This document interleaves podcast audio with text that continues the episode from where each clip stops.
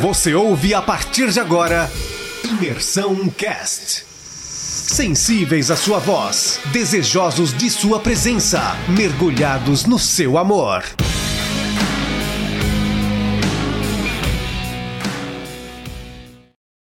Paz, irmãos. Hoje o devocional vai ser a respeito do capítulo 42 de Gênesis. Essa parte da história, nesse capítulo, vai contar a parte em que os irmãos de José, eles saem de Canaã para o Egito para buscar mantimento, né? Tava tendo uma grande fome naquele lugar e eles saem em busca de mantimento no Egito, onde estava o seu irmão José. E quando, quando os irmãos dele chegam lá, José para pedir um mantimento, né? José acaba reconhecendo os irmãos, só que os irmãos não reconhecem ele. Né? E nesse momento, José questiona eles, né? No momento que ele reconhece que é os irmãos dele, ele começa a testar os irmãos dele, né? Ele ele começa a afirmar que eles são espiões, né? E os irmãos deles ficam todos todos é, em pânico, né? Falando não, nós somos espiões e começam meio que contar a história é, dos irmãos, né? Ah, temos é, um dos nossos irmãos já não existe mais, tem mais um irmão com o nosso pai, um irmão mais novo, tal, e começa a contar a história. E eu acho muito legal que nessa parte, é, na parte ali mais ou menos no, no versículo 22 desse capítulo, eles começam a, a, os irmãos de José na frente dele, né? Começam a se questionar é, é, um criticar o outro, porque a respeito de, do momento em que eles pegaram José e venderam para os ismaelitas, né? A respeito do próprio José que estava na frente deles, a qual eles não tinham reconhecido ainda.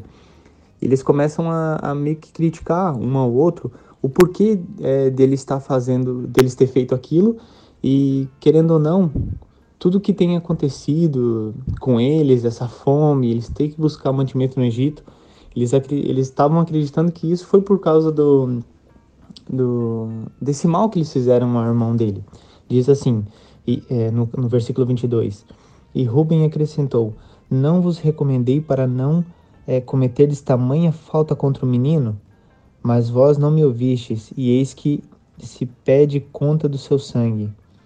Então eles falam tudo isso, e eles estavam aqui falando a respeito de José, na frente de José. E é muito legal que José, ali na frente deles, ele sabia que os irmãos dele estavam falando a respeito dele mesmo. Só que os irmãos não reconheceram, né, que o governador do Egito ali era o próprio irmão dele. É, então eles começam e José começa a ver aquilo e ali conta mais para frente conta que ele, ele se retira daquele lugar para chorar. Ele começa a chorar e acredito que nesse momento passa muita coisa pela cabeça de José, né? Ah, e uma das coisas que passa, a Bíblia não afirma isso, mas eu acredito que uma das coisas que se passa na cabeça dele é tipo, cara, tipo assim, os meus irmãos não são mais os mesmos. Os meus irmãos, eles se arrependeram daquilo que eles fizeram, né? E, e José acaba no mais para frente no, no capítulo, ele acaba fazendo mais alguns alguns testes entre aspas, né? Ele mantém os irmãos dele presos e ele exige que traga um irmão mais novo, que os irmãos dele comentam que tem um irmão mais novo que está lá com o pai deles, Jacó, que seria Benjamim, né? E ele exige que esse irmão seja trazido até o Egito. Então ele deixa um, um, o irmão dele, o irmão dele, um irmão, um dos irmãos dele preso ali no, no, no Egito e fala para os demais, né?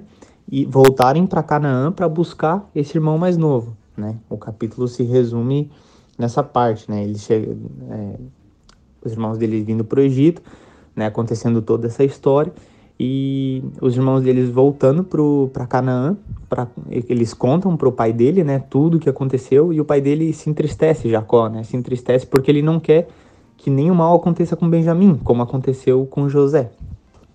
Mas a parte que eu queria mais é, destacar né? Seria o capítulo 6, a partir do capítulo 6, né? É do, perdão, do versículo 6, que fala assim: José era o governador do Egito, e era ele quem vendia o mantimento a todo o povo da terra. os irmãos de José chegaram e se prostraram diante dele, com a face junto ao chão. Eu acho muito legal esse versículo, porque aqui é exatamente onde o sonho de José se cumpre. Deus deu um sonho para José, né? É, e, e, só lá, bem lá para trás, nos, nos capítulos anteriores, e só aqui no, no capítulo 42, no versículo 6, que essa promessa se cumpre, né? Essa palavra de Deus sobre José se cumpre. E eu queria tentar para tudo que aconteceu antes disso. José tem um, um, um, sonho de Deus, é tudo lindo, é tudo maravilhoso. Ele conta para os irmãos dele, os irmãos deles é, eles já tinham um certo ciúme de, jo, de José, eles não gostavam do irmão dele e acabou que eles fizeram tudo o que fizeram, né? Como vocês, como a gente pôde ver nos capítulos anteriores. E e aqui, só no capítulo 42, no versículo 6, isso se cumpre. Né? Antes disso, aconteceu muita coisa. José passou por muita coisa, muita coisa ruim, muita coisa assim que foi preso, ficou num dos piores lugares, foi, foi traído, é, foi, armaram para ele, a esposa de Potifar armou para ele, mentiu sobre ele. Eu acho muito legal, muito interessante que em nenhum momento uh, José se larga nas cordas, né, entre aspas. Em nenhum momento José deixa de acreditar naquilo que o Senhor tinha falado para ele. Né? Eh, José não abandonou ao Senhor. Ele manteve, se manteve firme na presença do Senhor em todo momento. E eu acredito que isso, tudo que aconteceu na vida de José, contribuiu para que o, a promessa e o sonho de Deus, que Deus tinha dado para José, se cumprisse na vida dele. Né? Então, queria deixar essa reflexão com a gente, né, para que a gente possa pensar nisso, né, que se a gente se nós recebemos um direcionamento de Deus, um sonho de Deus, uma palavra de Deus, a gente nem sempre recebe no momento em que Deus fala e nem sempre acontece como a gente acha que acontece. Talvez eh, no momento que José tivesse tido eh, esse sonho, talvez ele pensou, não, vai acontecer dessa forma, dessa forma, dessa forma, talvez seja tudo lindo, maravilhoso. Só que José, ele teve que passar por um processo muito longo. Ele teve que passar por um processo doloroso. Ele teve que sofrer para que algumas coisas acontecessem. E tudo isso foi permissão de Deus. Mais à frente a gente vai ver nos próximos capítulos que tudo isso, é, José entende que tudo isso foi permissão de Deus. Né? Foi necessário acontecer tudo isso para que ele fosse o salvador da família dele, né? Para que a família dele não perecesse com a fome, com a seca, né?